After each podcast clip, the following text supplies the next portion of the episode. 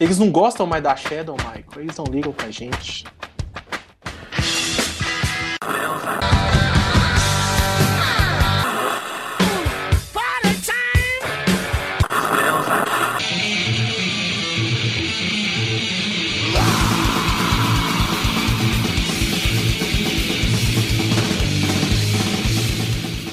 Bom dia, boa tarde, boa noite, senhoras e senhores dessa ilustre casa de culto e adoração ao V2 genérico japonês. Ai, mas não tem mais V2 genérico japonês.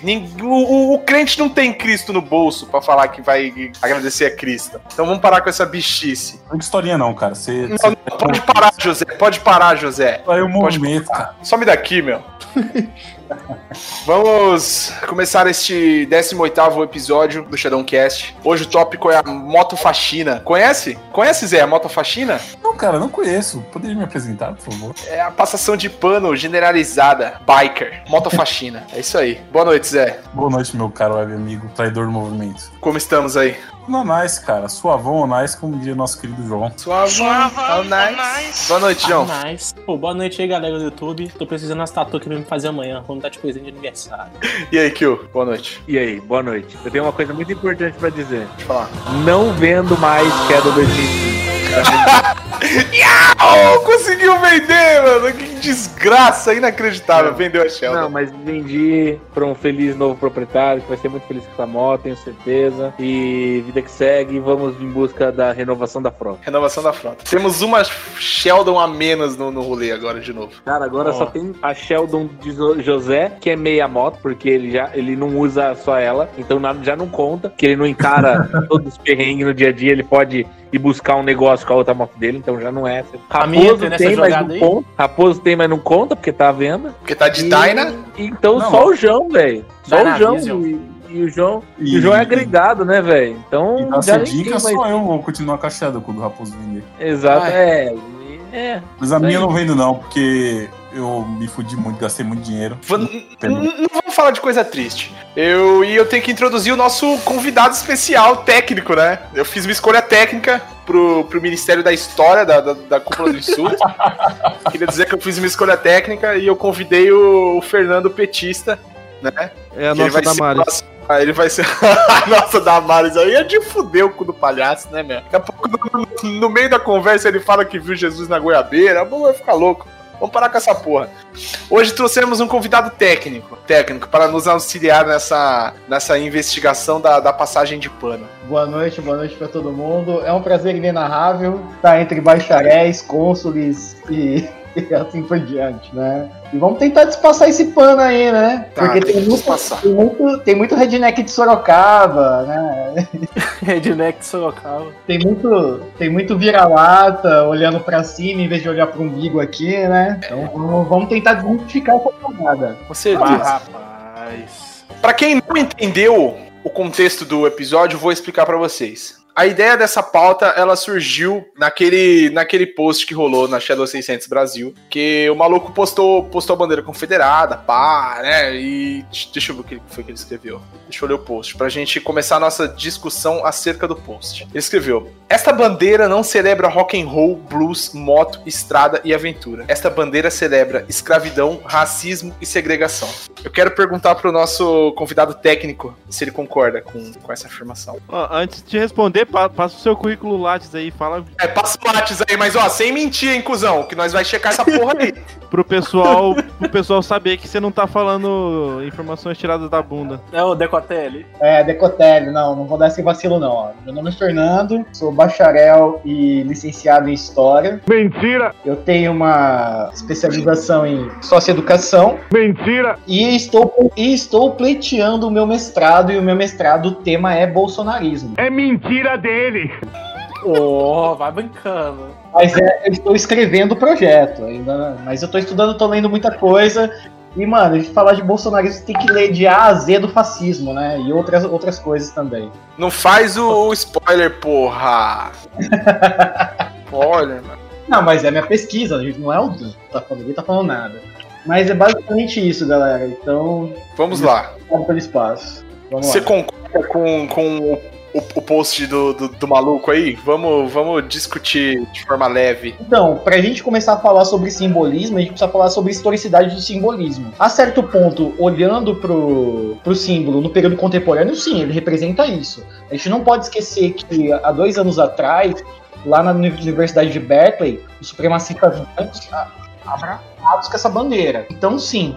Só que se você pegar e pesquisar de fato essa bandeira, e eu não estou passando pano, ela tem uma divergência e ela tem uma leitura muito pobre aqui no Brasil. Porque você tem uma bandeira dos confederados, né, que tem toda a sua trajetória com a Guerra da Secessão e assim por diante, e você tem a bandeira do Alabama, né, que tem uma, uma pequena diferenciação que também serve de discurso de passado de pano para supremacista, entendeu? Mas o, lance é, ele tem esse, ele, o, o rapaz que o rapaz que escreveu isso ele foi feliz, né? Existe mesmo essa questão. Só que a gente precisa falar de símbolos, né? E da historicidade desses símbolos, né? O, o será que o, o, o brasileiro, o Rog Harley Days mediano, ele sabe do que ele está se apropriando? Ele tem total ciência disso? O spoiler alert é não. Algu alguém, alguém acha que, que, que o cara sabe o que tá acontecendo? Não, eu acho que, cara, eu acho que mais ou menos, depende. Eu acho Fala que não aí, é, não é 100%. Eu acho que o cara, ele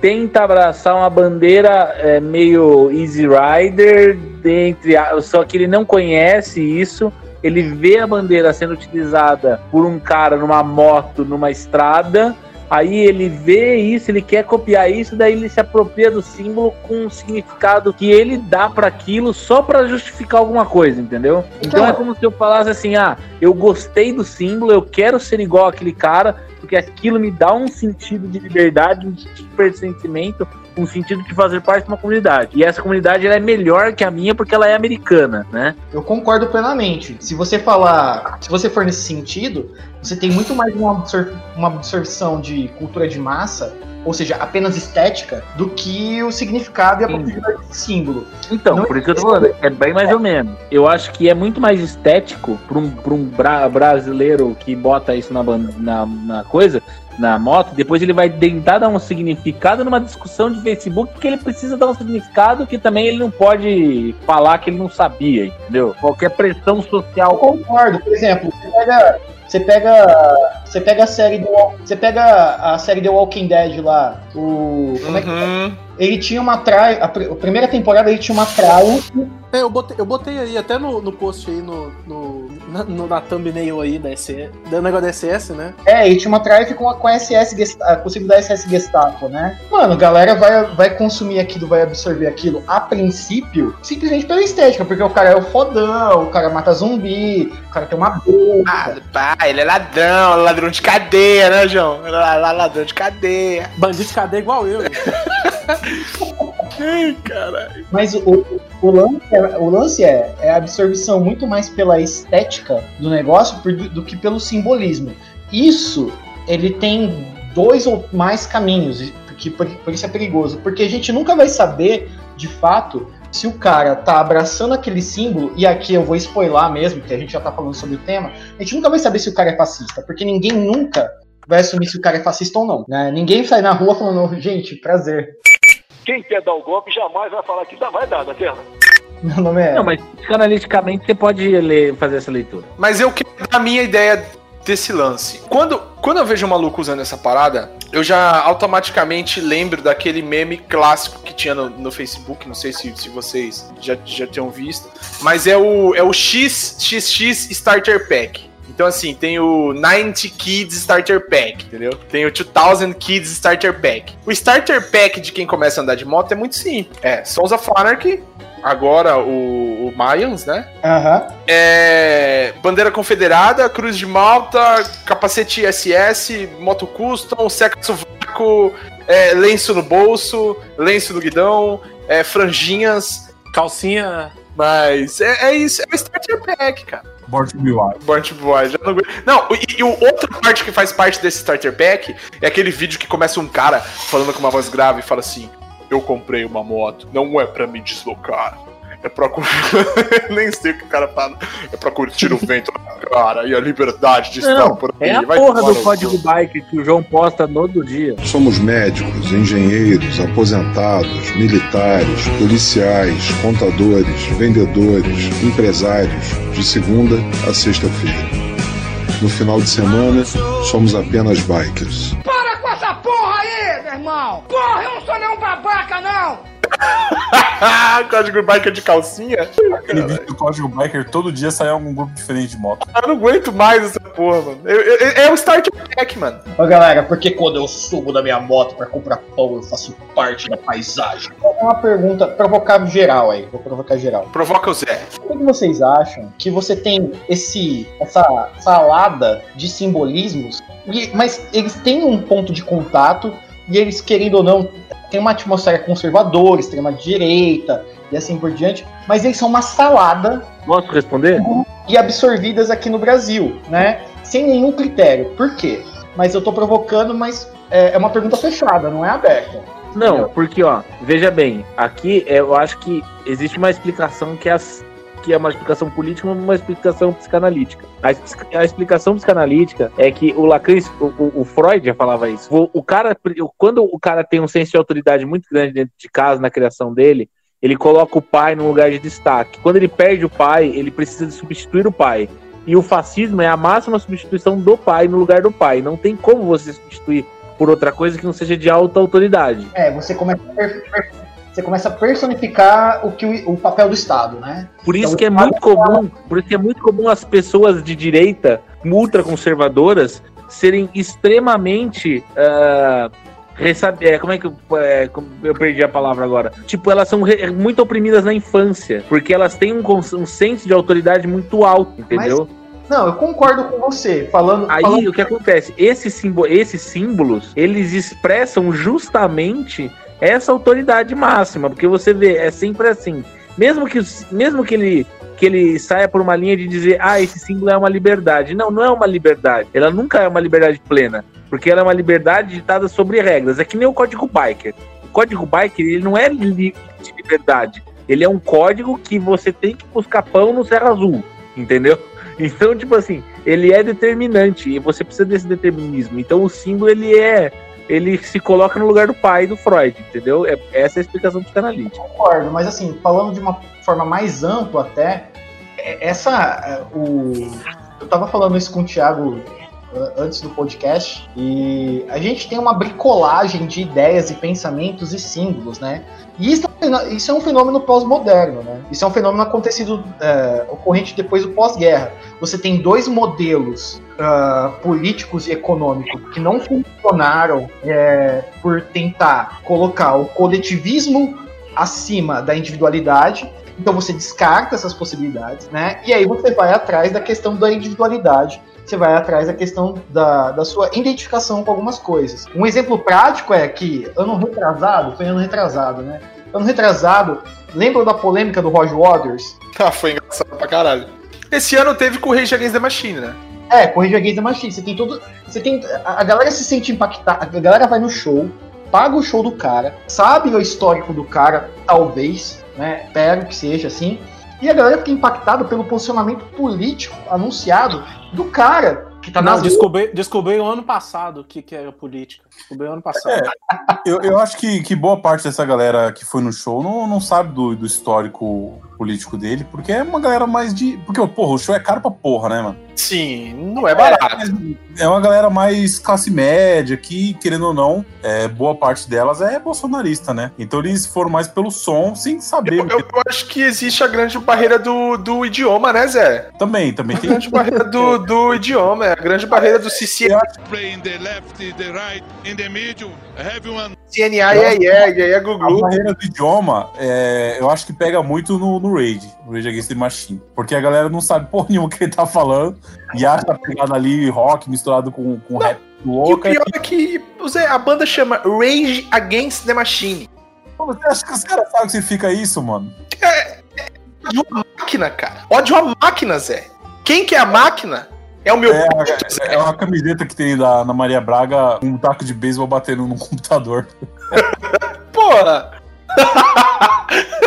Que merda do caralho. Vou contar um fato curioso pra vocês. Eu tenho um amigo que ele foi baixista de uma banda cover do System of a Down. E adivinha no- em quem que o cara Nossa, como eu queria que você tivesse falado do Slipknot, ia ser muito legal. Não, isso é muito interessante. Não, mas, assim, adivinha em quem o cara votou na eleição passada? É, bolos.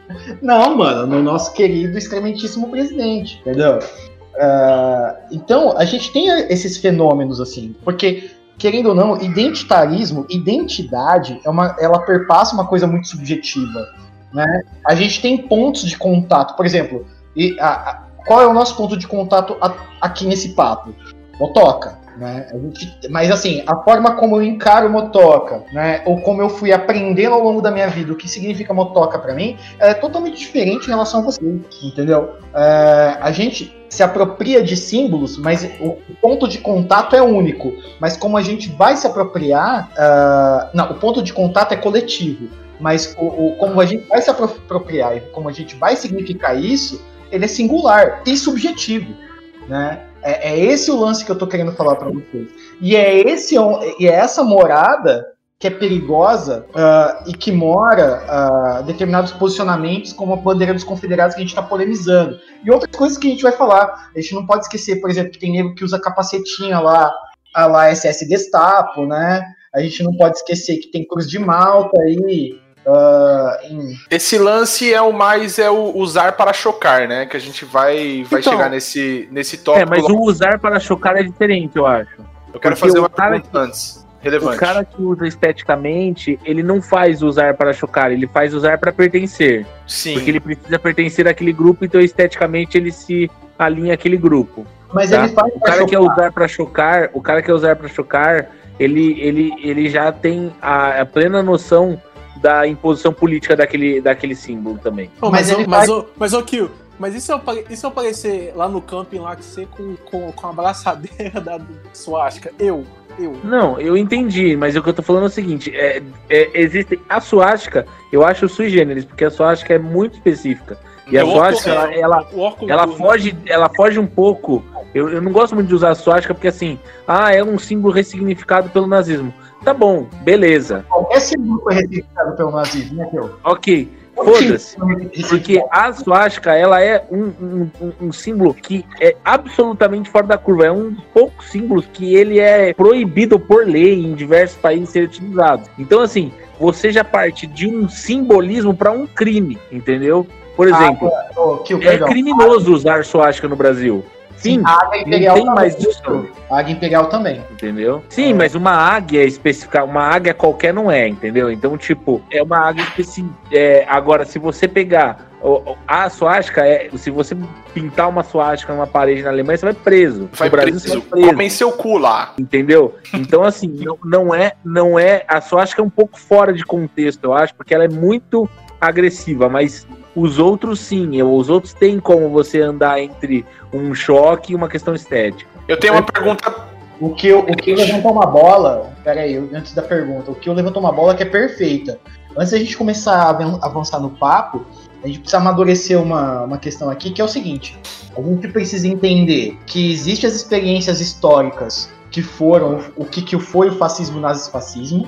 Né? E outra, quando a gente está falando de. Quando a gente está falando de- de- de- dessa apropriação de, de, de símbolos hoje, a gente não pode falar sobre nazismo, porque nazismo foi uma experiência concreta, muito bem fechadinha, que teve sua periodicidade assim por diante, mas a gente pode falar sobre fascismo, que aí fascismo sim tem sua dimensão é, de historicidade. A tem, a gente tem uma base, desde quando foi inaugurada a experiência fascista, a a gente tem uma base que permeia até os dias de hoje. Então a gente precisa tomar cuidado. A gente precisa tomar cuidado também, e por isso que eu partilhei o que eu partilhei com vocês, pra gente se preparar para o podcast, porque é, senão tudo vira fascismo também. Né? Mas o fascismo, ah, ele é um lifestyle, ele é um, um mecanismo político, ele é um mecanismo político, ele, ele permeia a extrema direita e ele é também uma questão do mecanismo do próprio capitalismo, né? Desculpa, começou. Ah, começou.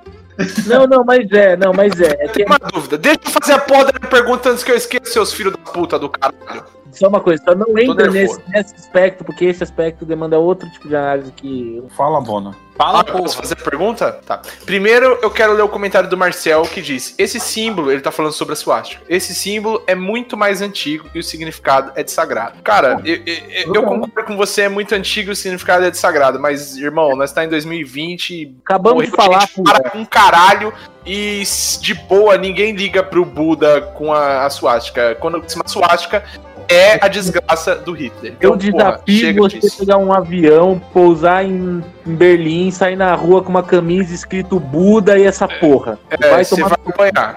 E tem, na- e tem detalhe, né? Porque o posicionamento das suásticas em budismo e a forma como ela é colocada, ela é totalmente diferente da, da exposta do, do, do nazifascismo, né? É Pulando, pu- pulando, pulando essa etapa, vou a minha pergunta. Vou a minha pergunta. O cara, um dos caras, porque, como, como eu falei, esse, a, a pauta nasceu de um post na comunidade da Shadow 600. E eu tava lendo os comentários porque eu fiquei interessado no que as pessoas iam falar pra passar pano pra racista. Mas o que? As pessoas dizem, um cara aqui falou: explica aí, por que os Black Panthers eram simpatizantes da bandeira confederada? O quê? Não é. Como é que é essa fita? Alguém tem informação de como funcionou isso? Então, dentro da não, de- dentro do que eu sei, né? Da minha im- im- imensa ignorância, Você tá arriscando látis aqui, você tá ligado, né? eu sei. Talvez eu tenha um pretenso orientador que esteja me ouvindo e fudeu. Aí, o lance é o seguinte, dentro da minha pretensa ignorância é o seguinte. Lembra que eu falei pra vocês que símbolos eles, eles têm bifur- bifurcações, apropriações e desapropriações? Dentro da luta da secessão, você teve uma promessa de, de libertação dos negros e você também teve a questão, a, a questão da reforma agrária que nunca foi cumprida de fato, literalmente, como foi proposta após a Guerra da Secessão, e que se os sulistas tivessem ganhado, ela ia ser, ela ia ser realmente efetivada. Negros, quando lutaram na- pelo lado sulista, tiveram a sua euforia e tiveram sua proposta de liberdade plena mesmo. Mas eu posso fazer uma pequena é, licença poética, como você disse? Por favor. Quando o cara libera o negro pra lutar pra ele na guerra, ele não espera que o negro sobreviva. Então ele fala assim: "Ô, vai lá, velho, vai lá que você vai ficar livrão. Mas na verdade, o branco está pensando: vai lá tomar um tiro pelo meu rabão branco. Perfeito, perfeito. Ok, fim da licença poética. Ótimo, eu acho excelente isso. Mas o lance é que dentro da, dentro da, da concepção da leitura dos Panteras Negras com a leitura dos Confederados, é que existe uma pequeno, um pequeno, pequeno fragmento, uma pequena falange da, de pessoas que adequam a bandeira ah, confederada como revolta e como resistência do que está posto enquanto norma nos Estados Unidos. É, é, é isso, é exatamente. é eu ia falar isso num texto que até que eu tava lendo antes. Só, só um disso. detalhe, só, só sobre isso.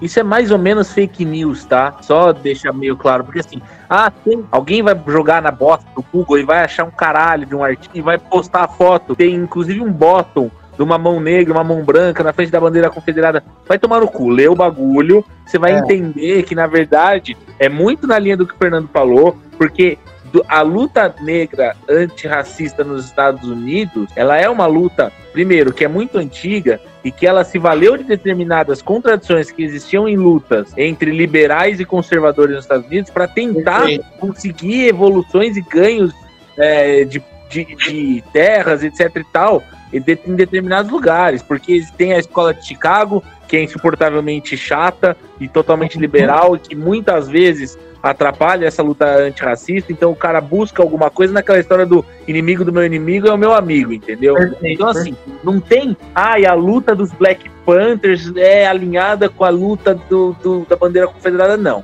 Ela não, Não, é. ela- inventa. Tipo, não é porque você viu uma foto no- na porra do Google que você tem que falar assim, a história é escrita em cima dessa foto. É- Ela é uma foto, como propriamente ela diz, entendeu? Não, e ela é apropriação, ela é apropria... É isso que a gente estava falando desde o começo do, do, do- do podcast.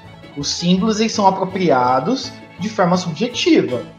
Mas, Fernando, nem, nem é questão de apropriação do símbolo. Existe uma negociação política que não levou nada a lugar nenhum. Só que Perfeito. existe uma foto. Aí a pessoa fala assim: tem uma foto que tá escrito Black Panther e, do- e uma bandeira confederada do lado, um branco e um negro. Era os, a juventude patriota com os Black Panthers, numa negociação para uma coisa que nunca virou nada. É, eu Então, tô ligado. E a gente também não pode esquecer que a vertente Black Panther, ela parte de um pensamento do Malcolm X que é marxista, né?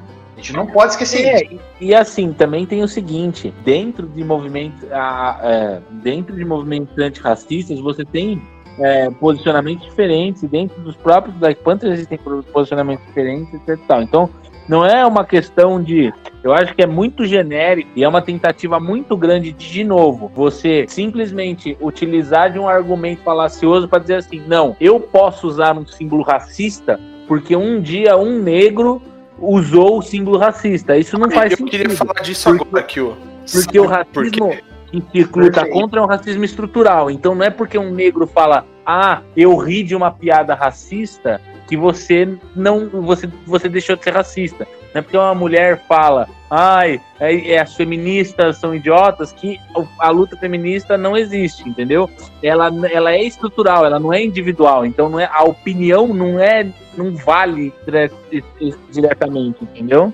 É, e isso também é uma, é uma faceta e um fragmento do comportamento contemporâneo do neofascismo, né? Ele se aproxima e se afasta de símbolos, ele usa da contradição como norma e assim por diante para se, pra se manter, né? Então ele pega, por exemplo, a, desculpa, eu vou fugir um pouco do, do, do, do Sweet Home Alabama aí, mas eu vou pegar, por exemplo, a questão do copo de leite, né?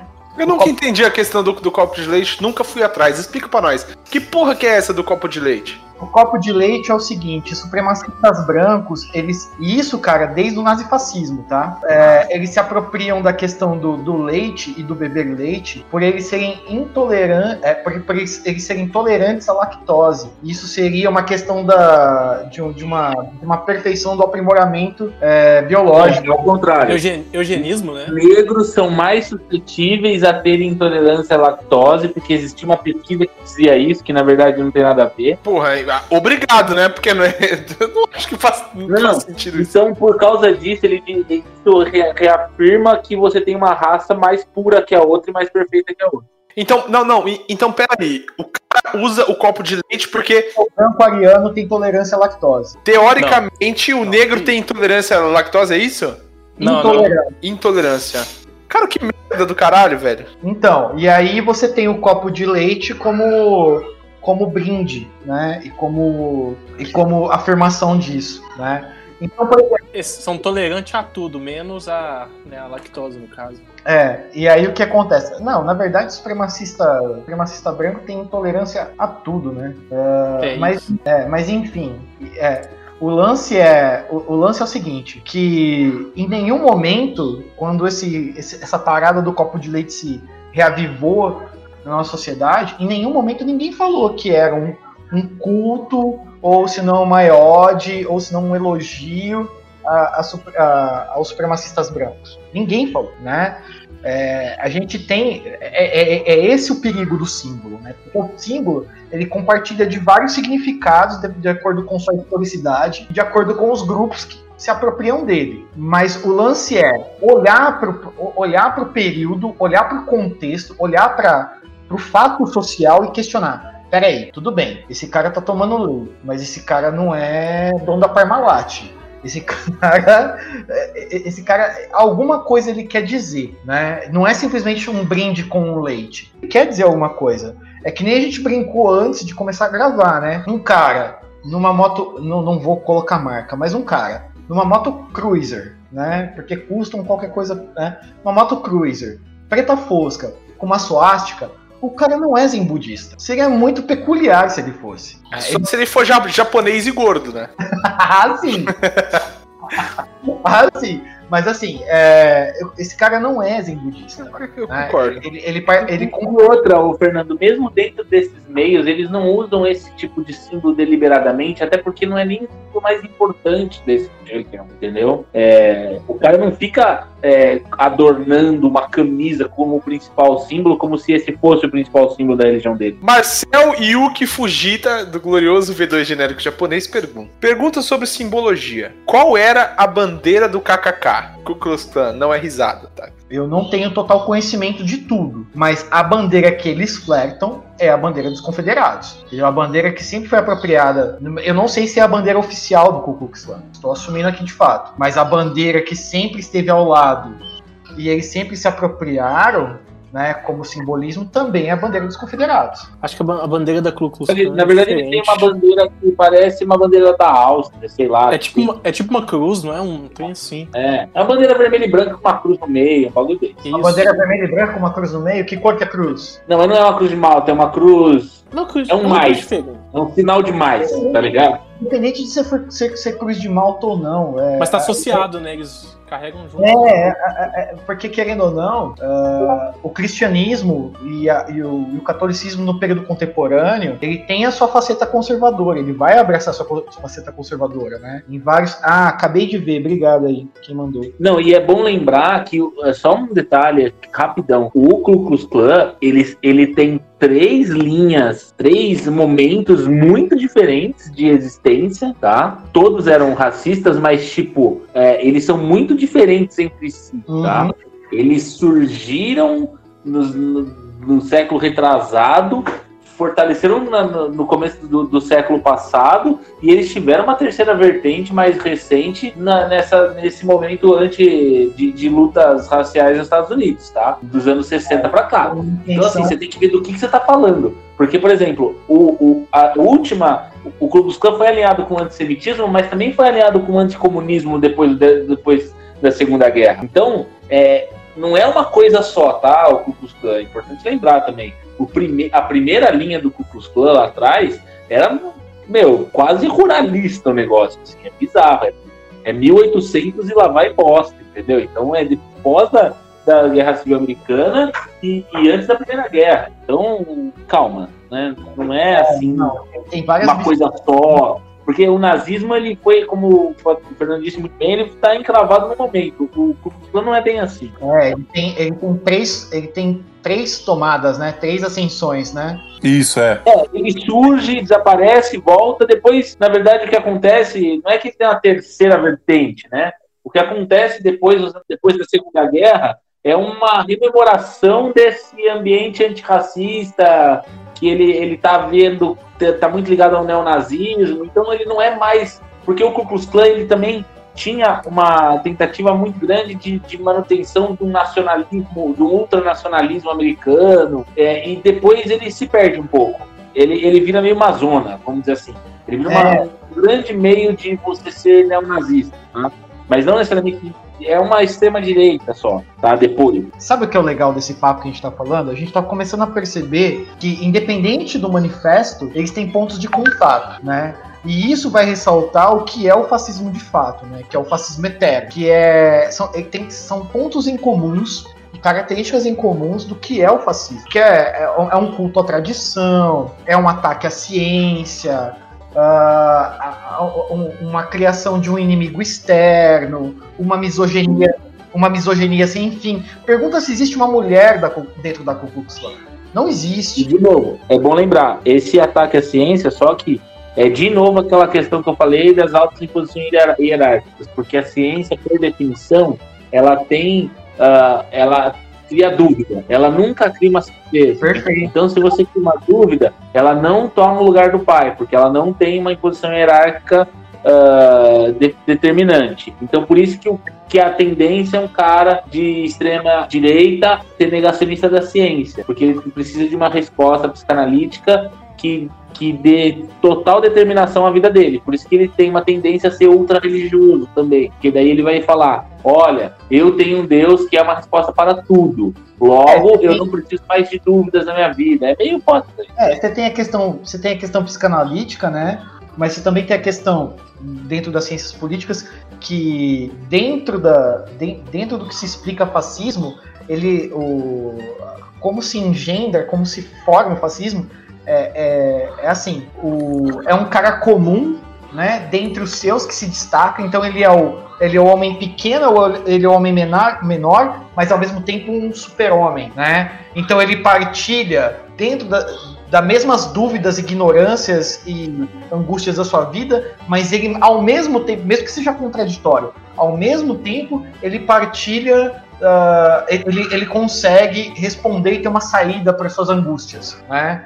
É isso, isso se você pegar qualquer experiência nazi, é, experiência fascista, você tem. Então você pode pegar Salazar, você pode pegar o Che, você pode pegar qualquer um deles, qualquer um deles, entendeu? É, mesmo, mesmo as democracias autoritárias da, da- de, de- do aqui do Fujimori, o Erdogan, todos esses caras têm a mesma língua. É, é, é um cara, é um cara que parte do popular, né? Então, a- o, o cara que sustenta ele, né? O cara que dá a capila- capilaridade política para ele, né? Capital político para ele. Ele vê ah, esse cara como igual, né? E ao mesmo tempo como igual, ah, por ter o poder eh, instituído, o cara que vai resolver tudo isso aí, tá ok? Mas é o cara que vai resolver tudo isso, entendeu? Então ele partilha disso. O escrito perguntou o seguinte: foi o Maurílio Bane. Maurílio Bagni ou Maurílio Bane. Rapaziada, sempre tive dúvidas sobre a Cruz de Ferro. O que me dizem? Eita, É coração de nazista, tá ok? Não, brincadeira. Não, é verdade. Não, a, a- a cruz, a, a cruz de ferro, ela parte de fato realmente de um, de- da sua popularidade do, do, do nazismo, né? Mas você tem várias significações dela, né? Qual o primeiro registro da Cruz de Ferro? Ou Cruz de Malta, ou foda-se. Não, peraí, peraí. A cruz de ferro, a cruz de ferro militar, ela é uma, ela é uma apropriação e é uma ressignificação da cruz dos, dos templários. Aí o Paulo Cogos aí, aí, aí ele tem. Eu vim direto do século XIII Pra quê? pra acabar com o vilão Dória! E vai conseguir? Sim, com a ajuda de vocês! Você já tem! Muito obrigado! Que Deus abençoe a nossa luta! É nóis! Deus vu! Caralho. Desculpa, Fernando, que esse desculpa. raciocínio.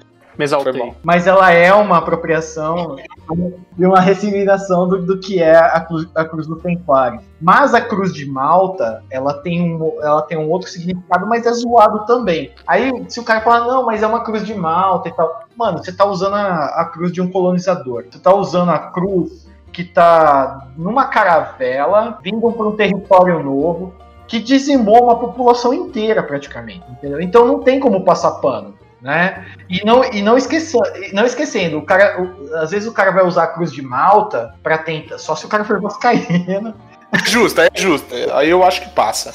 ou torcer pra portuguesa, né? Ah, não, aí, aí, aí tem que se fuder mesmo. É, aí, Não, mano, a portuguesa, ó, a história da portuguesa é boa. Mas enfim, o lance é o seguinte, o cara, Peraí, desculpa te interromper, deixa eu só falar uma coisa muito rápida aqui. E, é, e não, não tem que haver discussão. Nazismo é de direita. Acabou. Se você acha que o nazismo é de esquerda, você não sabe o que é esquerda e direita. Ou você não sabe o que é nazismo. Eu quero ler o que o Ivan falou. Posso ler o que o Ivan falou? Ah, mas não é social. Social. É como é que é? Deixa eu ler o que o Ivan falou. Social, socialista, partido. O Ivan respondeu, o Ivan respondeu classicamente de forma muito breve e muito sucinta. Leonardo, o nazismo dentro da academia é um movimento de extrema direita por consenso. Esse debate sobre nazismo ser de esquerda é só de internet barra bolsonaristas brasileiros. Abraço. e assim por diante. Eu- Valeu, obrigado. Continue Mas a, linha de raciocínio. Mas o, o- o lance é o seguinte: a, a cruz de Malta, se você mesmo falar assim, meu, não, mas eu tô usando a cruz de Malta, eu não tô usando a cruz de ferro. Primeiro, você tá usando a cruz de um colonizador, né? Que dizimou uma população. Outra coisa. hum, a gente não pode esquecer da experiência fascista portuguesa. Com o salazarismo, voltou, apropriou dessa. Então, e aí a gente não pode esquecer da, da política salazarista, que ela era até ah, reivindicando o colonialismo, mano. Ou seja, é- é- é, olhava pro Brasil de uma forma ainda colonial, em pleno século XX. entendeu? Então a gente não pode esquecer. Então o cara. o- re- resumo da história, já que a gente tá numa atmosfera cúpula de insulto.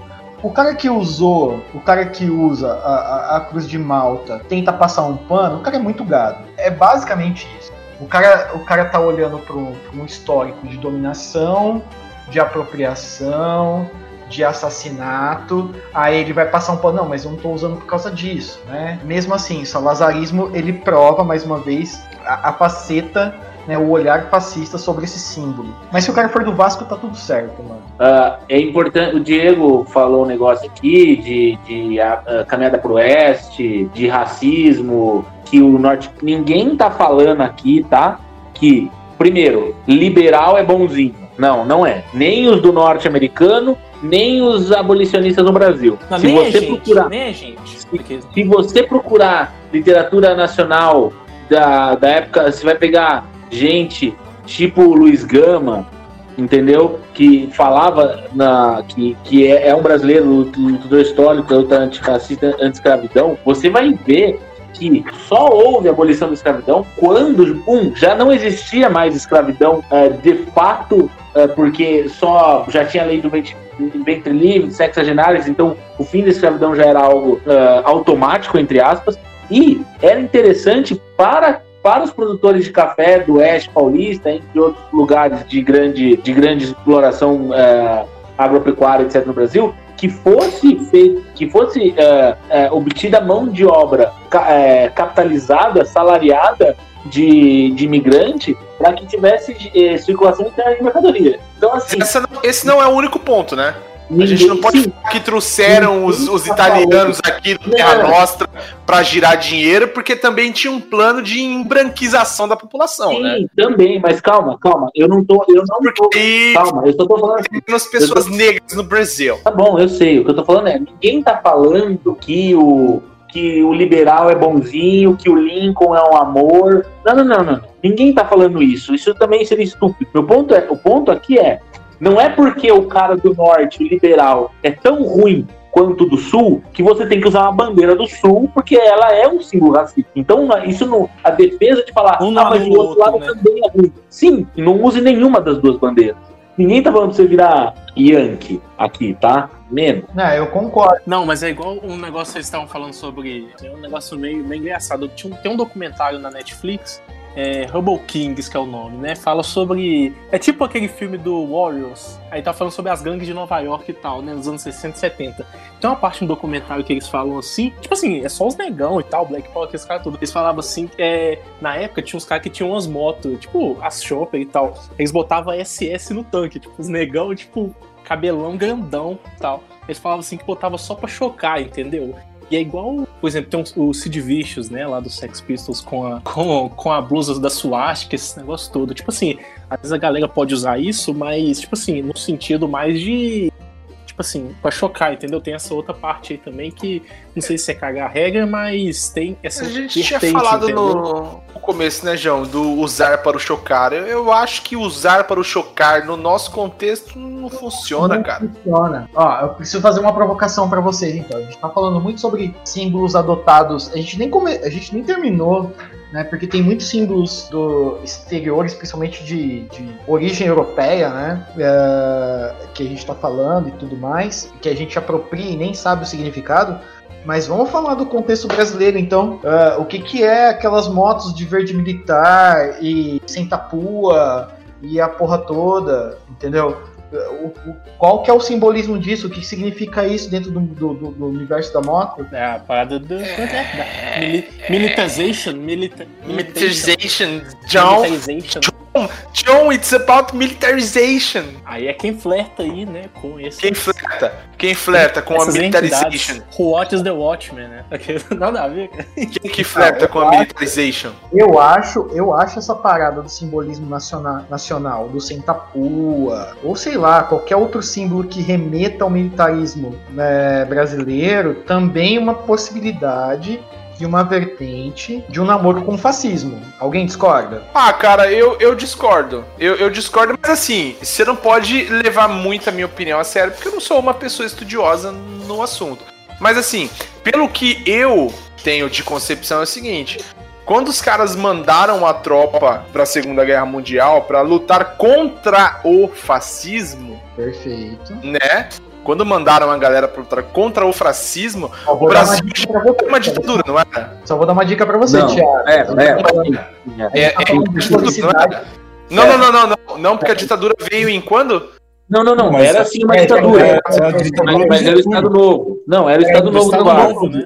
Ok, então, mandaram uma galera pra lutar contra o fascismo quando estávamos entrando numa ideia tal fodida quanto. Mas não, calma, mais ou menos, mas calma pra não comparar. O Vargas é muito complexo, cara, pra, pra ser analisado como fascista. Por isso que eu falei, não me levem tanto a sério, mas escutem o que eu tô Não, mas falando. não fala, porque senão vão levar, porque as pessoas vão falar, "Ah, Eu quero que você que vai levar o que eu tô falando a sério, vai tomar no olho do seu cu, porque aquele é ética. Vai te deixa eu fazer uma sugestão Mandaram aqui. os caras lá pra lutar contra o fascismo. Ok. Quando os caras voltaram quando os caras voltaram, eu lembro que quando os caras voltaram, eu aprendi isso na escola. Colocaram cada, cada capitão, cada líder em, em um canto que era pra eles não se unir contra o fascismo que tava rolando aqui dentro. Porque eles ficaram na mão. Por isso que eu tô te falando, você tem que tomar muito cuidado, porque o governo do Vargas, em geral, e você deve saber disso, porque você viu o.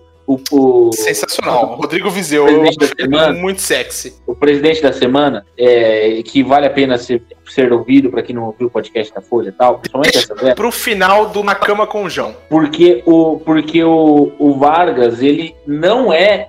Primeiro, ele não é um governo, são dois, começa por aí já.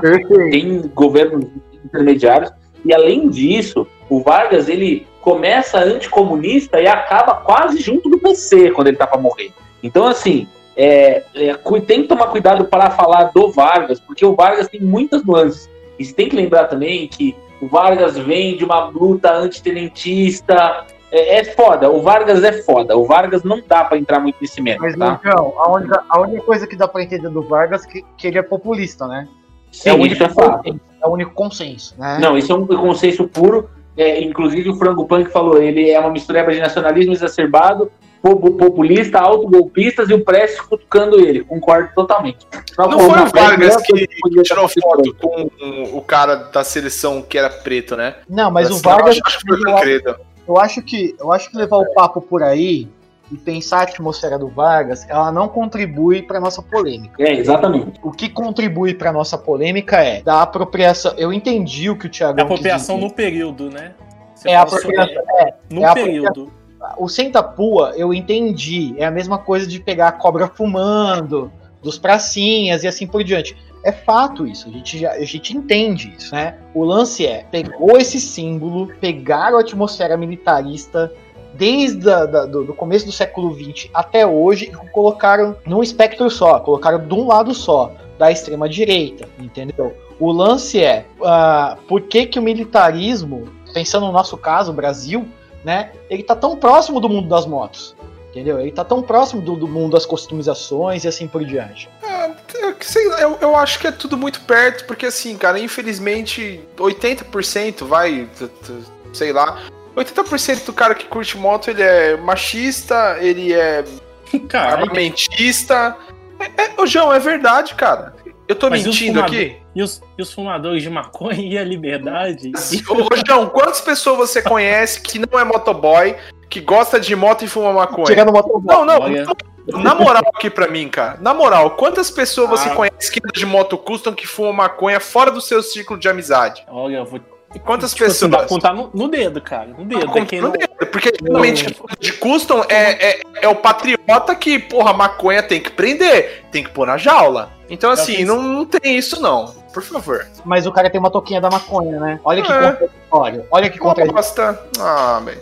Que nem o cara fala assim, pô, é, é- é- eu, eu vejo isso, assim, eu, eu fico muito puto. Quando o cara fala assim, porra, tem que, que, que proibir o aborto, porque o direito da da mulher isso aqui, mas tem que proibir a maconha também. Sei lá, eu não concordo com isso aí, não. Então, geralmente, esses caras muito conservadores, eles estão no meio da, da moto. Então, é foda, cara. A gente tá submetido aí a essa galera que os caras são machistas pra caralho, os caras são armamentistas e é foda. Mano, a, a grande, uma grande base do canal achou que eu era bolsonarista uma, um- uma boa parte do tempo. Aí quando eles descobriram que eu votei no Ciro, e no segundo turno eu votei no Haddad, muita gente falou assim, porra, meu, vou sair daqui, meu, o cara votou 13, meu. Eu me lembro de uma live, inclusive, que você saiu perguntando quem, quem tal. Chama a galera nessa live, na época ainda do. Você Que, que tinha as fazia lives, né? Que tinha a live de quinta, é verdade. a live de quinta. Você fez assim, eu lembro que eu tava nessa live. Aí você foi perguntando pras pessoas, tipo, acho que tava a Dani, que falou que votou no, no Ciro, tá ligado? Tipo, o resto era Bolsonaro, Bolsonaro, Bolsonaro. É claro, né, mano? E Então, é, é um bagulho, é um bagulho meio bizarro de se pensar, né? Porque se, se você for analisar certinho, a- esse mundo custom tal, da- das motos modificadas, os arruaceiros e tal, era um bagulho meio contra a cultura. No, e hoje não, hoje é uma galera conservadora. Ô, ô, pessoal, mas a gente não pode ser ingênuo e entender que isso é cultura de massa. Ou seja, isso é uma coisa vendável, isso tá dentro e abraçado dentro do capitalismo. E a a última- lembrar que se você E a faz parte de um modo de reprodução, você não é surpresa nenhuma você ser da política do modo de reprodução. Então ser de direita é normal. Não ser de direita que não é normal. Perfeito. E perfeito. também queria falar uma coisa aqui que a Tainara sempre me zoa, porque a Tainara ela, ela fica, ela não participa do cast, mas ela fica lá na sala me ouvindo pra depois tirar sarro da minha cara. Porque a Tainara faz isso, porque a Tainara depois- é dessas. Pra depois cobrar. O que Exatamente, estão a Tainara aí? é dessas. Você não vai falar mal da Tainara que eu vou defender ela aqui. Não? Que praticamente virou um bordão. Toda, toda vez que a gente vai falar sobre como que a Moto Custom popularizou recentemente, e eu sempre falo que tem, acho que três culpados. Aquela novela Rock Story, Não conheço essa porra, Não mano. Graças a Deus. Não, cara, não, Os- não, não. mentirosos caluniadores. Vocês começaram a andar de moto depois que vocês viram o Vladimir Brista numa V-Rod. Nossa, Nunca mano. vi, mano. nunca vi essa porra, velho. Nunca vi essa, nunca vi essa porra. Sons of Anarchy, que vocês viram Jack Steller no, no tênis branco, com um coletinho e aquele cabelo loiro esvoaçante. Vocês falaram, porra, preciso ser igual a esse cara. Só você comprou essa, mano. Só você comprou essa. Comprou só Não, muita gente comprou essa, cara. Não, o que que desgraçou mesmo. Não, o que que desgraçou mesmo essa aqui no Brasil foi o Sons of Anarchy. O que que Eu desgraçou com você. foi que isso. o principal é o Foi Sons isso. of Anarchy. Sabe o que, que eu acho muito louco do Sons of Anarchy? Sons of Anarchy, a galera tem um, um elogio aquilo, um culto aquilo, que na verdade é um motoclube que faz fita. Ou seja, Sim. Porra, velho, o, o cara mata a própria mãe no final, velho. Não, Zé, é verdade.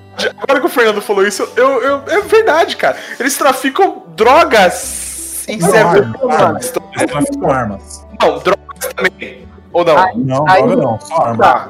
Aí, explicar. então pode. Não, peraí, eles, eles traficam arma pra traficante de droga, caralho. Não, mas peraí, peraí, peraí. Aí você tem que escutar nego de classe média que tem sua GS ou que você tem sua Harley Days, né? Cultuando essa parada e falando mal do, do menininho que faz o randandan, entendeu? E que dá o grau. Ah, que isso aí, isso aí é, é- Ah, não, cara. É, tu, tu só fica falando essa merda aí porque tu não tem coragem de fazer o randandan. Deixa o cara fazer a porra do randandan. Não, não, não tô, não, não, tô, não tô fazendo, não tô fazendo crítica. Não, eu sei, eu sei. Só tô, eu tô falando pra galera que fica enchendo o saco sobre. entendeu? Não, é, mas então, a, a galera, a galera fica elogiando, elogiando o vapor estadunidense e critica o vapor brasileiro.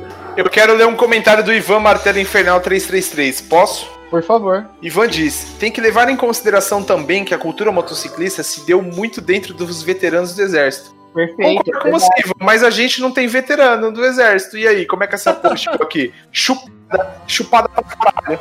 Não, peraí, vamos pegar o histórico do motoclube no Brasil. Motoclube? É, não o motoclube, mas o motociclismo em geral. É, a gente não pode fazer uh, uma passada de pano aqui e falar que o motociclismo no Brasil ele não tem a sua influência dentro do motoclube. O motoclube foi, os motoclubes no Brasil foram muito responsáveis pela propagação dessa cultura que, e, e esse, esse elogio que a gente tem sobre a moto, esse, cultua, esse cultualismo que a gente tem sobre a moto. Assim, eu me isento disso, né? Por favor. Não, tudo bem, a gente cinzenta, mas de alguma forma a gente é afetado, mano. Entendeu? A gente não pode. A gente é afetado. Não, eu, eu, eu sempre fui nojento. Não, tudo bem, mas assim, de alguma forma, de, ou, ou de forma consciente ou inconsciente, a gente perpassou por isso. E aí o, o lance é o seguinte: a gente não pode esquecer que muito das frotas de moto custom no Brasil foram motos que foram leiloadas ou desusadas pelo, pela, pela, pelo período militar no Brasil. Existe a Harley Davidson na época do militarismo do Brasil entendeu? E que a galera ia lá, comprava, pegava peça, fazia o rolo e tal. Então a gente tem esse ponto de contato. E a gente também tem a questão da, do culto da, da, da cultura ame- americana, né? E a gente a gente pegou o exemplo e a estrutura, por exemplo, de um motoclube, como era lá fora, por causa dos veteranos, por causa da geração boomer e assim por diante, que tem esse militarismo dentro dos motoclubes e a gente absorveu. Ponto. Entendeu? Você conhece algum motoclube de, de organização horizontal? Não, não. É, ver- é vertical. Você tem lá o capitão do rolê e assim por diante. Não, mas, A a isso é- Cedinca, a Cedinca nem- não tem. Cedinca não é motoclube, é motogrupo. E a gente achava, achava que era uma democracia, mas o Thiago provou que não. É, e também não é, demo- não é horizontal porra nenhuma. Ah, vai todo mundo aí, meu. Vai se fuder aí, vai me chamar de ditador. Eu vou ditar a pica no rabo de vocês todos aí. Vai todo mundo dar uma bunda. Tá ditando a, tá ditando a pica é totalitário, velho. aí, ó, aí, ó. Não, Mas, cara, aí eu acho só que é importante falar assim, não, não- em questão de motoclube, é, os, moto, os motoclubes maiores, que são representativos do nome, 1%, caralho, né?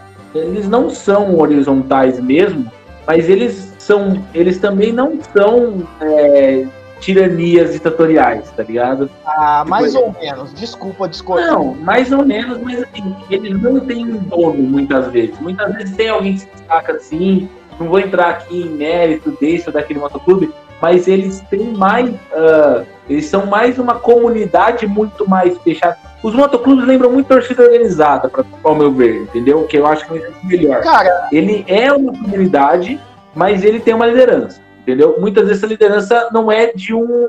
Ela, ela não é de uma imagem, entendeu? Ela não é identificada de uma pessoa. É, cara, assim, eu acho, eu, eu- assim, dentro do motoclube, é, eu acho que eles compartilham de uma atmosfera apolítica, né? Ou seja, e, e com a sua própria contradição. Mas Porque- você tem que explicar o seu apolítico, Fernando, que quando você falou apolítico pra mim, eu identifiquei o seu apolítico como uma, é, um nicho sem posição política partidária. Você quer dizer apolítico no sentido de não obedecer a se, sei lá, De não organização social. é, sim. Exatamente. E é, porque eu conheço a luta de direita, de extrema direita e de extrema esquerda, tá? É. Só pra dar um Apolítico, apolítico que eu tô falando é, é quando. O que eu percebo nos motoclubes é o seguinte: você tem uma posição de negação do que está posto enquanto sociedade. Então você faz um grupo que compartilha desse sentimento, compartilha desse, de- desse pensamento e faz sua própria organização. É uma contradição? É uma contradição. Mas é apolítico. E dentro dessa apolítica, assim, simplificando, generalizando e estuprando vários conceitos. Mas existe uma organização dentro dessa postura política. E essa postura política, e isso que é o perigoso, porque você esvazia o que é civilizatório, o que é humano e assim por diante, você estipula uma organização social. E é aí que vai beirar o fascismo. Entendeu? Eu, é assim, eu, eu peco dizer, e eu tô falando, tô assumindo, assumindo a minha culpa mesmo, assim, porque como a gente tá no, no, na, no hemisfério especulatório e tal, por mais que você me, me colocarem como especialista e assim por diante, o que me, o que me resguarda é só as minhas leituras e assim por diante. Ah lá, tá regando, tá regando, ó. Tô regando, não tô regando, não tô regando. Não tô regando, tô sendo responsável. Mas o lance é o seguinte: existe essa contradição ah, de, de, de- ser- de ter uma posição apolítica, mas ela é uma, ela é uma organização totalmente rígida e militar. Entendeu? Eu tive vários, eu tive vários convites de participar de Não, mas peraí, só não confunda militar com autoritário. Por que, que você não. Eu quero entender. Porque não é a mesma coisa. Uma coisa é autoritária, outra coisa é militar. Não necessariamente todo autoritário é militar. Ela pode ser civil também. Ah, tudo bem. Mas, dadas essas proporções, você tem. Então vamos lá. Então você tem uma. Mas assim, por herança histórica, dentro dos motoclubes, você tem uma organização militar. Confere. Não, não, pera aí. Vocês estão indo pra um, pra, um, pra um lado que eu não concordo. Cara, não, não, não é. É autoritário no não é. O Diogo tá falando aqui, mas tudo relacionado ao motociclismo veio do militarismo, ele quer dizer? Eu não. A gente não vai falar porque a gente anda de moto, a gente gosta de dar tiro, né? Por favor. Não, lógico, não. Mas é, é- é esse, é, é- é essa a questão, Thiago. O, o lance é que a gente resgata uma parada que já envelheceu, que já é já é pastiche, já é demodê, já é antigo, ade- inadequado.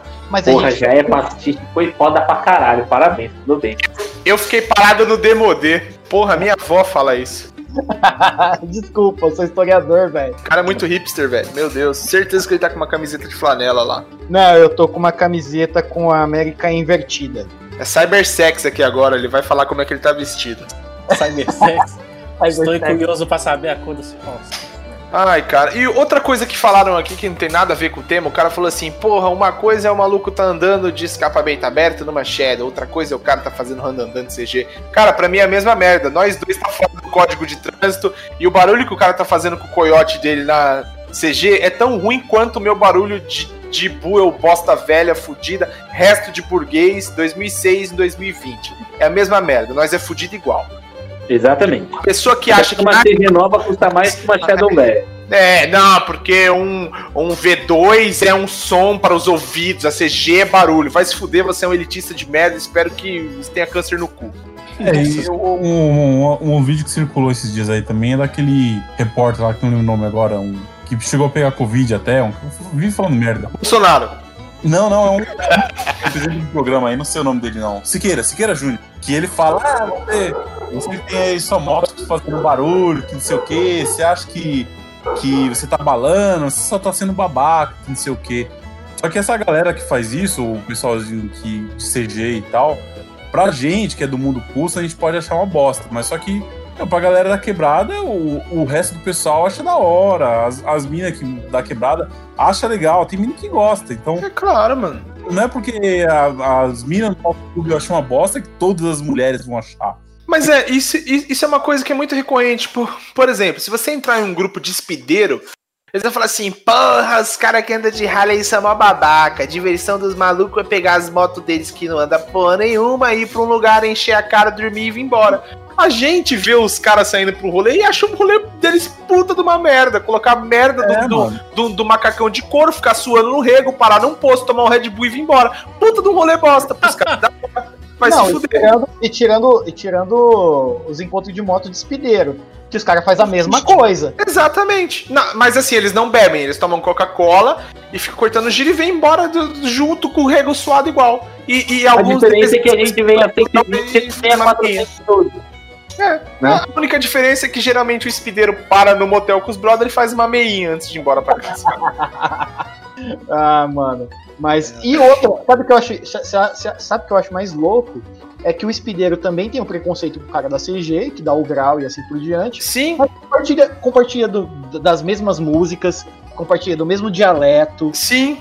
É, é, é, é absurdo. A pizza. É, mas aí. Que, o- que o da CG chega rápido ainda. Perfeito. Filho da puta. Então eu tive uma treta forte no grupo da Boa recentemente com esse lance aí, desse elitismo Não, você babaca. não, você não consegue comprar pão numa Hayabusa, né? Ah, claro que não. Exatamente, até porque quem compra quem tem uma Hayabusa pra ir na padaria, né? Por favor. Só porque Mas, assim, vocês eu- não conseguem. Que referente, referente ao nosso tema principal, que é o da simbologia, a gente deixou de abordar alguma coisa importante, você acha? Eu acho que a gente deixou de abordar algumas coisas. Fala aí primeiro. Primeiro, Mas a gente tem que, tem, que, tem, que- tem que levar em consideração que estamos em uma hora e quinze de episódio. Ah, a ah, só rapidinho. A caveira não tem nada a ver com igualdade. Isso aqui. lógico É, que não. é, é, é- não aproxima, é tipo isso, entendeu? É tipo Não, perigo, Zé, não, com João. A caveira é de necromancia. Se você for crente e estiver ouvindo esse podcast agora, pode parar. Andar de moto é coisa do capeta. Vende e compra um Corsa Classic. Não, mas assim, se, se a gente pegar a simbologia da caveira, vamos pensar na contradição, né? A gente tá falando de um símbolo que fala, não, representamos todos iguais. Mano, mas qual que é a estrutura da nossa sociedade que representa igualdade? Nenhuma. Então, então que igualdade é essa, bicho? Entendeu? Ou seja, a gente vai entrar na, na, na discussão que a gente começou há pouco tempo atrás. Do, do cara fazendo preconceito do cara que tem a CG. E esse cara, Exatamente. cara da CG, provavelmente, ele tem. ah, é, provavelmente ele vive num contexto socioeconômico totalmente diferente do cara que tem uma Hayabusa e assim por diante. Então cadê a caveira do sinal de igualdade? Não existe. Não, não, não, mas não, não, não. Eu- não, eu Fernando, não, não entra nessa que você vai. vai... Tomar, porra, tomar porrada? Não, não é que você vai tomar porrada, você tá certo. é. O Fernando já tem uma. Por ele ser hipster, ele tem uma condição inerente a, a- a apanhar na rua. É, eu já tô. Não, a- fisicamente não, mas assim, verbalmente, por ser hipster e por ser de humanas, eu tomo porrada todo dia. Cara, eu, eu, eu acho que a gente não deixou de, de abordar nada expressivo do mainstream, por exemplo. A gente falou do Mountain, a gente falou do SS, a gente falou. A gente falou de algumas simbologias, A gente concordo. falou da águia, que, que, que rola pra caralho. Talvez, quem sabe, que a gente pode fazer uma parte 2, não sei, talvez, quem sabe. Ó, É, eu, Falou a águia. Eu gostaria, eu gostaria, fazer uma ressalva aqui, gostaria de, de, de pontuar essa atmosfera realmente fascista, por mais que a gente beliscou algumas coisas e falou bastante, e falou bastante, eu queria falar desse, de- desse fascismo que atmosfera ah, o meio motociclístico e principalmente aqui no Brasil, entendeu? né, esse nacionalismo exagerado e assim por diante. Eu acho que vale uma ressalva. Concordo. O, o- o Fernando ele falou um ponto que eu acho, que eu acho legal aí, que é a questão desse nacionalismo exagerado, né? Os caras se pregam como, como patriota, que não sei o quê. E termino com o meu chavão de sempre. Meu muito obrigado a todos. Brasil, Estados Unidos, acima de tudo. Brasil acima de todos. É uma puxação de saco pra cultura americana incrível. Ah, isso aí. Você não vai num, em algum evento de, de moto assim, pra to, tocando um samba, por exemplo. Essa, Lógico que não. Porque eu acho que meu amigo, todo tocar dia. Zeca Pagodinho. Eu acho que devia É, mano, os caras. É, é, é um, um patriotismo estranho, sabe? Seletivo. Cara, Não precisa, não precisa ser Zeca Pagodinho, não, mas sei lá, pensar num cenário nacional enquanto rock, você não vê, velho. Você vê. um Sweet pa- Home Alabama, é essa porra também. É, um cover verdade, é- de. Perfect Strangers, é Burn to Be Wild, é. Não, ó, quem mora, na- quem mora no estado de São Paulo conhece um rodeio aí de Sorocaba. Ih, Lucky Friends. Ainda bem que alguém falou.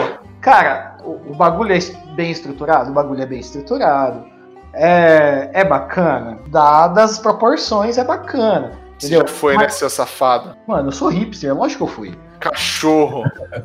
Cachorro imundo. É, eu preciso visitar o ambiente do inimigo pra poder entender, né? Mentiroso, caluniador. Mentiroso, caluniador. Você foi lá tomar cerveja artesanal e comer ribs on the Barbie, seu fudido. É, e pegar as menininhas de franja, é óbvio. Ai, cuzão. Olha aí, ó. Além de tudo é machista, puta que pariu. Ô, você sabe o que que é o mais louco? Você sabe o que é o mais louco? Eu. Quando eu fui no Look Friends, eu realmente fiquei com uma menininha de franjinha e, Olha aí, rapaz. e, e tudo mais, e a porra toda. Pô, quando eu falei pra menina que eu, que eu participava das aulas comunitárias do MST, que eu era um cara de esquerda, que eu pesquisava bolsonarismo, assim por diante, a mina entrou em choque, velho. Ela falou assim: caralho, acabei de beijar um esquerdista luli- lulista aqui, meu. Perfeito, perfeito. Exatamente isso. Exatamente, Credo. exatamente isso. Fiz jus, cara. Fiz justiça. Mas enfim, cara, eu acho que merece. Eu acho que talvez, Tiagão, uma parte 2, pra gente abranger um pouquinho mais esse, esse fascismo mais abrangente, né? É, na verdade, não fascismo, mas assim, esse namoro ao fascismo. Né? Porque eu gosto muito, e aí fica aí, já que tem um, um quadro dedicado a isso, né? Eu fico aí com, com os ouvintes, por favor, é, quando vocês quiserem, vocês podem ler Foucault. O Foucault ele tem uma introdução de um livro do Gattari. Por que você tá dando risada, João? Não, não, esse é, sério, é porque- sério. É Não, sério. sabe que o cara falou assim: de, é, de dia motoqueiro mal, de noite assiste Filistão. Aí eu preciso chegar em casa jogando vai acontecer com a Griselda. Linda! Não, mas é sério, é sério. Tem, um- tem um livro, tem um, tem um livro. Você não precisa ler o livro inteiro e você consegue achar em PDF. Tem um livro do Foucault que, na verdade, não é o Foucault, é só do Foucault, é do Deleuze, de outro francês amigo dele, e do Guattari, que tem um pref- que tem um prefácio do tem um prefácio do Foucault que fala do, do Eu fascismo, que fala do fascismo que habita em nós, né? E ali, cara, que você consegue perceber que a nossa sociedade até hoje, desde a experiência histórica, a gente namora com o fascismo em todas as suas instâncias. Né? A gente tá falando assim, porra, mas o motoclube e tal. O motoclube é só um deles. Ou o motociclismo é só um deles. Né? Eu, tô, eu tô falando motoclube, né? Mas assim, motociclismo é só um deles. Entendeu? Mas é, façam, esse, façam esse agrado ao, ao cérebro de vocês. Deem uma lida no. É, é- é curto, é, é simples e assim por diante. É o Pasolini e o Foucault, é o fascismo que nos habita. Isso, perfeito. Né? Que tá no prefácio do Anti-Édipo, do, do Deleuze do Gattari. E outra coisa que eu vou pedir pra você, Mas é treta. Vamos partir para as considerações finais? por favor. eu vou falar, eu vou deixar o Zé primeiro as considerações finais, porque ele falou muito pouco hoje. Ô Zé, eu estou com saudade da sua voz caliente. Meu Deus. É, hoje eu, Você você botou no meu ouvido aqui, Zé? Porra. Foi o João, pô. Eu não. Hoje eu fiquei mais de ouvinte aí, porque o, o cara aí é, é fera demais. Eu preferi ouvir mais. É que nós não tem lattes, né, né Zé? É, a gente é- somos, somos ignorantes aí, A mas gente é uns ignorantes. a gente Pô, o meu lado, o meu lado tá, tra- o meu, o meu tá desatualizado, mano. Desde o meu último artigo que eu escrevi. Eu acho que vocês nem acham. Quais são as suas considerações finais, Zé? Ah, cara, eu, acho que, que é importante a gente prestar muita atenção no que a gente usa, no que a gente veste. E, e ouvir principalmente quem de alguma forma se ofende com aquilo. É, se uma pessoa diz pra você que não é legal, tal, tenta, tenta- ouvir o que a pessoa tá dizendo, porque às vezes pode mudar a sua visão sobre aquilo, né? É, é, e se, pô, se ofende alguém, por que, que você vai usar? Qual é o sentido de você usar aquilo? Eu não enxergo, acho que você tá errado em fazer isso. É, basicamente por é isso. Hoje, hoje eu aprendi mais do que falei alguma coisa aí. Show de bola. Ô, ô João, quais são as suas considerações finais, cara? Ah, que tipo assim, é, se você for se apropriar de alguma coisa propriamente, mesmo se for pra você, tipo assim, pegar aquele, o simbolismo realmente, tomar pra você, Ou, ou usar só pra, só pra chocar, vamos botar assim, pelo menos saiba o que você tá fazendo, entendeu? Só sabe, só sabe explicar se alguém achar meio estranho aquilo. Só sabe explicar, saiba o contexto dele. É isso. É, a pessoa vai chegar no João e falar assim, ô João, por que, que você tá usando a calcinha? O vai falar assim, não, você não tá Porque entendendo. Não é, não é que eu sou. Não é que eu gosto de roubar a calcinha da minha esposa. É porque eu acho que a calcinha é uma simbolização do poder feminino. E eu sou totalmente pró-feminista, então eu uso calcinha mesmo. É, tá certo aí. Né? Se É faz uma, sentido é pra uma você. explicação justa. Leio Simone de Beauvoir de manhã. É, tal. justo. Eu, eu acho extremamente justo o João usar calcinha. Normal. Kio, quais são as suas considerações finais hoje? Não, cara, mas eu acho que é muito, é muito importante ouvir o que o Zé falou. Eu acho que isso é uma das- O Zé falou pouco, mas falou bonito. É muito Concordo, real essa concordo. isso daí. É, tomem cuidado com o que vocês usam, deixem de usar. Não usem pra chocar. Eu lembro uma vez que eu tava num bar, um cara com uma camisa do SS, eu olhei pra camisa, olhei pra cara dele, ele virou pra mim e falou assim: É isso mesmo, é pra chocar. Ele usou essa frase. Nossa, e assim, que não é legal. Não é legal porque você carrega um histórico de morte, de, de desgraça.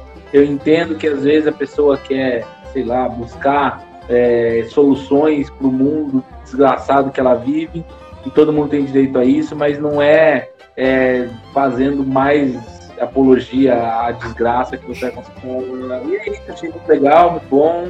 Ah, obrigado ao Fernando por todas as elucubrações e, a- e- e explicações muito didáticas e bem feitas. E não vendo mais Shadow 2005. Finalmente. Agora quem tem que fazer as considerações finais é o nosso convidado especial, Lattes, número 6663535. Fernando, vai lá, Fernando, considerações finais. Ah, eu acho que eu concordo com o Kill. Se, se você quer chocar, seja de esquerda. É importante dizer aqui que se combinar direitinho, vocês dois transam forte, hein? Cuidado, Camila. Ah, não, é- é- é- ele é muito, muito pós-moderno, por favor. tá bom, sei. Falou, leitor de Altsar. Aí. Opa. E, ó, já começou os papinhos. Você tá vendo, né, né Zé? Você tá vendo esse flerte, né? Esse flerte esquerdista vermelho, né? Tudo bem. Vai, Fernando, as considerações finais. Eu concordo com o Kill, acho que se você for chocar, seja de esquerda, não coloque uma SS Gestapo, coloque um A de anarquismo, um gato preto. Uma cabeça de macaco, uma cabeça de macaco no pai Alama. Aí, aí. Eu ia ficar chocado, mano, se eu visse, se eu visse um chevette, um- uma belina que o Zé quer. Se eu visse uma belina na rua com uma cabeça de macaco no, no- no- no- no- que nem o símbolo da Mercedes, porra, eu ia ficar chocadaço, mano. Ficar chocadaço. É... Tirando isso, eu acho que posso, eu, eu posso contribuir. É, por favor, leiam, leiam é, coisas de cunho científico. Leiam. É, leiam, por favor. E entendam que ciências humanas não é opinião. Por favor, isso é muito importante. Ciências humanas não é opinião. Então, o que você acha, seu sistema de crença, ele não compactua com de fato o que é real. E isso é o mais importante, entendeu? O que você enxerga sobre o mundo, o que você acredita. Enxerga não, mas o que você acredita, o que é crença sua, de fato não é o real. Né? Então, humanas não é opinião. Me vejo obrigado a concordar com o palestrinha. É, e eu só tenho que agradecer com, com esses ilustres aqui do, do famigerado culto ao, ao V2 japonês. Muito obrigado pelo espaço.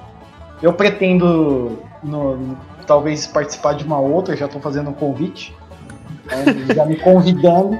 Demorou, demorou. Você deve um, um- um episódio pra gente sobre a desmistificação do MST, cara. Puta, isso é verdade, cara. Mas Não, isso aí. Isso, isso aí é um papo antigo, hein, cara. Isso aí. É um Isso papo não, antigo, isso é um é- papo antigo. Isso é uma conversa muito antiga. Eu confesso pra vocês que eu tô bem afastado do MST agora, principalmente por causa do Covid. Contato que eu tinha é com o assentamento que tem aqui em Vinhedo, que é o Marielle. Né? Quem tem mais, por incrível que pareça, quem tem mais propriedade para falar sobre isso é a minha companheira, que é agrônoma. E ela faz parte, não ela faz parte, mas ela de certa forma gesta alguns assentamentos do MST. Então, o que. A gente tem que falar sobre isso, porque quando a galera fala MST, todo mundo imagina um monte de gente com, com um pedaço de pau na mão e um boné vermelho. Não é só isso, né? Fica pagando Não, é só pau isso. pros vikings, fica pagando pau pros vikings, mas fica. E não gosta de pilha aqui no Brasil. Tá de sacanagem. Não, é brincadeira, Fernando. Pô, eu, tô não, brincando. é sério, mas, não, mas é sério. Mas é verdade isso, mas é, verdade isso. Ah, como, é que, como é que você fala, ô, Tiagão? Os Tupini Viking, né? Tupini Viking. Na verdade, Tupini Vikings, né? É, que- os, Ra- Tupini os, Vikings. Ragnel, os Ragnelson. É, Ragnelsons. Rag Silvas. Rag Silvas. Os caras ficam pagando pau. vamos- deixar essa porra pro próximo episódio. Porque senão a gente É, vai entrar nesse tema agora e vai, vai, vai ficar foda pro Yuri. Mas enfim, eu agradeço em geral aí, valeu. Quero ter mais papos com vocês, vamos ver se rola. Demorou, fechou. Minhas considerações finais é que hoje que esse episódio foi extremamente instrutivo pra mim, é, foi legal, foi, foi bacana. Eu queria agradecer as pessoas que colaboraram com perguntas e, e, as, suas, e as suas ideias no, no chat. Eu, a, a interação com vocês é, é bem bacana, por isso que a gente grava o, o, o cast pelo YouTube, que é pra poder ter uma interação com a galera que, que assiste o bagulho e tudo mais. Eu queria mandar um glorioso dedo no cu do Billy Bicudo, que é um pau no cu do caralho. O Billy Bicudo vai se fuder. Espero an- ano que vem, depois do Covid, que você venha num um carne insulto pra gente poder te bater muito no- na sola do pé. Ia De bater cabeça pra baixo. É isso aí mesmo. E é só isso que eu tenho pra dizer. Eu acho que agora é a hora que a gente coloca a vinheta do. Cama com João. Eu sei que você gosta. Qual vai ser a sua dica cultural hoje, João? Dica cultural, rápida. A dica cultural, é, eu tô assistindo a série do The Office, que é muito bom. Tô, tô faz, 100%, faz tempo já, 100%. mas só que The Office é sensacional, cara. Não- é, É só 10. é o dia a dia de uma empresa da galera que vende papel. só isso, cara. É sensacional, cara. O João é muito bom com resenhas, né? É, ma- é maravilhoso, cara. Assista The Office. Cada episódio é 20 minutinhos, 25 minutinhos. Cara, assista. Qual é que é o seu, Zé? Qual a sua dica cultural de hoje? Na cama com o João. Delícia. Ah, eu vou indicar um filme. é, é, acho que é- ele tem uma linguagem fácil de, de entender é, sobre o perigo de você não, não, não conhecer muito bem a história, né? Que é o filme A Onda, que é um filme alemão. Ó, você é da hora. Eu acho que é uma boa indicação aí pra galera assistir. Esse Eu filme olhei é no Netflix, mas se procurar, você acha aí na internet. Tem no, tem no YouTube, é tem no YouTube. bravaço, cara. Tem no filme YouTube? é Tem legal no porque YouTube. ele explica é, essa questão né, de uma forma simples de entender. Inclusive, se você votou 17 no Brasil, depois que você assistir a onda, provavelmente você vai se sentir muito triste, cara. É sé- é sério, é sério. Eu não tô zoando você, não. Assiste. Sem preconceitos. Baixa aí, a onda, assiste e, porra, vai ser debochado. Você vai se sentir um merda. Você fala assim, porra, eu sou um merda, meu irmão. Vai ser, debo... vai ser debochado. Vai ser debochado, vai ser debochado. Kill, qual é a sua dica cultural de hoje? A, a dica cultural é. São, são três rápidas. Ouçam, a gente falou mil vezes, podcast, presidente da semana, principalmente Vargas, parte. Vai ouvir lá, porque tem muitas coisas que são ditas e não ditas e tal, etc. Veja isso. É, veja, tem um podcast legal do. Eu não gosto muito do Anticast, mas tem um episódio específico que ele fala do Erdogan e do Fujimori, que são governos é, autoritários aqui próximos ao Brasil, um no Peru, na verdade, um próximo ao Brasil, que é o Peru, e o outro Erdogan que é na Turquia, bem mais recente, que ainda é uma, um governo que ainda existe, ainda está é, vigente, aí, vamos dizer assim. É, e, e é isso. E, e tem um, e um filme, um documentário na Netflix que chama 13 Terceira Emenda. Tá, Muito bom. é- Eu preciso ver esse. É bala, é, fala também sobre essas questões raciais dos Estados Unidos de uma forma muito elucidativa e explica um pouco esse negócio de que não é porque o Bill Clinton era democrata que ele é bonzinho, entendeu? É, quem mais falta da sua dica cultural? O Fernando. E outra coisa que eu vou indicar pra vocês também é pra assistir aquela série que vocês também ou para acompanharem tem no Amazon Prime, que é a série O Homem do Castelo Alto. Ah, favor. tem- ah, isso aí diz que é da hora demais, cara. Tem que ver isso aí. Não, é sensacional, porque é inspirado num livro do Philip K. Dick, que é um cara do- da ficção científica, né? Mas o Philip K. Dick, nesse momento, ele tá provocando a situação se. é, ele tá fazendo aquele what if, né? Tipo, e É. se o eixo ganhasse, né? E ali ele consegue fazer várias provocações sobre o fascismo. Tem e uma ali divisão, você con- né? é, e aí você consegue e aí você consegue esvaziar a experiência histórica e você começa a pensar fascismo na- no seu espectro político e social, né? E aí você consegue enxergar o fascismo nos dias de hoje. Não, eu quero fazer mais um adendo. Vai, então. Ah, Tem um podcast que é do canal Obriga História. Tem um episódio específico sobre integra- integralismo né, que é uma entrevista com o professor Odilon Caldeira Neto. Por favor, é, ouçam. E esse e, e vai- é coisa de levantar. Para quem não conhece, é coisa de deixar o cabelo em pé. Inclusive falar do integralismo pensando o partido Prona, que é da década de 90. Entendeu? Meu nome é Enéas. É, integralista, velho. Entendeu? Então, é, eu acho isso super necessário e super elucidativo. Basicamente isso. Consumam, consumam. Minha dica cultural dessa semana é uma dica, assim, extremamente atrasada, porque eu eu, eu cago pras coisas da, do momento, eu assisto quando eu quero. Eu estou assistindo com a Tainara a temporada 2 de Dark, que o Marcel falou ali. Cara, é sensacional. Eu, eu, eu acho essa série muito, muito boa. E agora é o tempo perfeito pra você assistir Dark, cara. Porque você vai poder ver a primeira temporada, e depois a segunda temporada e depois a terceira temporada sem nada no seu caminho, cara. Não perca a oportunidade de fazer uma masturbação mental maravilhosa que é assistir Dark. Assista. Detalhe, né? Tem que voltar na primeira temporada depois que acabar a terceira, né? É, por favor. Não, eu não sei ainda, porque eu vou começar a terceira agora, mas falaram pra mim que é isso. Mas é, um, um- é uma punheta mental forte, hein, cara. Vocês vão gostar, mano. Ô, John, você tem alguma música pra cantar pra gente hoje? Não, cara, não tem nenhuma. Eu só tô com a suíte com Alabama na cabeça e tá tocando exatamente agora. Big wheels keep on turning. Carry me home, my kid. Pô, essa música é da hora, cara. Caralho, valeu pra você que ficou aí até o final. Um beijo no coração canino. Até o próximo Shadowcast. E falou. Falou.